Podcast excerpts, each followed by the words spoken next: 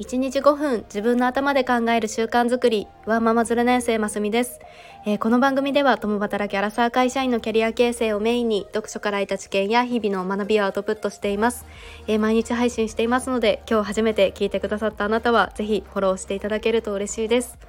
えー、週末いかがお過ごしでしょうか？の今日はあの土日ということでのゆるっとお話をしたいなと思います。で今日はあのストレス解消法ということでで今は新生活を過ごしている人も多いのかなと思ってで新しいことってあのワクワクでもありますがやっぱりこう物理的にも心理的にも負荷がかかりますよね。でそういう時あなたはどんな風にリラックスをしていますか？の休むのは寝るのが一番でもあると思うんですがのなかなかこうまとまって寝れないみたいな時にもあの今日は人の五感を使ってでその人のタイプによってストレス解消のパターンがあるのかもしれないというようなお話です。はい、で人の五感を使ってっていうのがの視覚聴覚嗅覚触覚味覚の5つの感覚ですよね。でこの中で人には優位感覚と言われるものがあってでその五感のどの感覚によりこう意識が向かうとか頭とか心が反応しやすいかっていうのがあるそうです。で優位感覚は3つのグループがあってで、え1つが視覚優位であとは聴覚優位で残りの3つの感覚を合わせて身体感覚優位っていうこの3つに分けられるそうです。でそれぞれの特徴は、えっと、視覚優位っていうのは目から入ってきた情報に反応しやすくってで何かを記憶する時も映像とかイメージで覚えるタイプだそうです。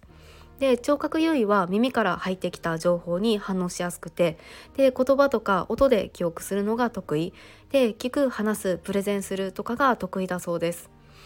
で最後の身体感覚優位は見たり聞いたりするよりもその場の雰囲気とか感じ方を記憶するっていうような傾向があるそうです。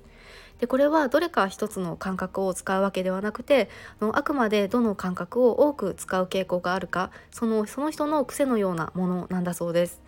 でよく言われる例が旅行で行った海を思い出してくださいと言われたらあなたは何を思い浮かべますか？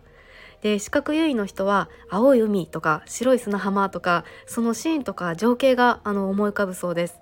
で聴覚優位の人は波の音とかカモメの声をこうイメージしたりとかあとはどこどこの海みたいに具体的な情報を思い浮かべるそうです。で身体感覚優位の人は暑い砂とかあちょっとこう生暖かい風が吹いていたなとか体で感じた感覚を思い浮かべるっていうことでした。自分はこれだなっていうものはありましたか？ネットとかでもあの簡単なチェックができると思うので是非試してみてください。でこのどの感覚が優位かっていうのがまさにその感覚を使ってリラックスをしたりとかストレス解消をしているんじゃないかなと思いました。で私は聴覚優位のタイプなんですが最近も息子が夜寝てからとかこう目を閉じてで横になるっていうのもよくするんですがその時にこうバリ島みたいなあのマッサージのお店とかで流れてそうな BGM とかのこれ伝わりますかね？でそういうのを聞いてこうひたすら無になってあの聞いていたりします。であとは私はハワイが好きなんですがあのその海の波の音だけとかのそういうのを聞いて癒されているなと思いました。